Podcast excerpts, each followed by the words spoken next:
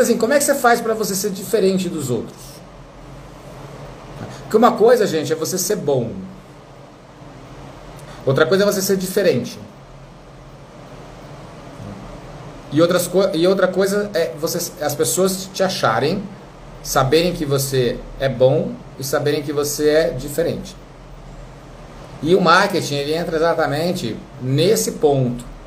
Porque se a pessoa te acha, te localiza como um profissional, a pessoa acha que você é boa e acha que ela é diferente, ela vai começar a ir ao seu consultório.